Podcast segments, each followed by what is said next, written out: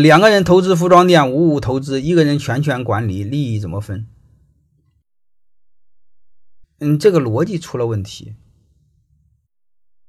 两个人投资，五五分，一个人管店，逻辑出了问题，就是本身问题出了问题，相当于一个人是投资人，然后一个人又投钱又管店，就是一相当于一个人创业，另外一个人是投资人。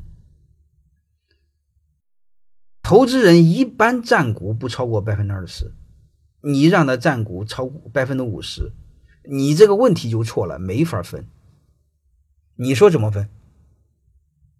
啊，这个问题错了，这个问题错了，将来之后就矛盾就很大。不要把问题给搞错，问题搞错了我就很别扭。欢迎大家的收听，可以联系小助理加入马老师学习交流群：幺五六五零二二二零九零。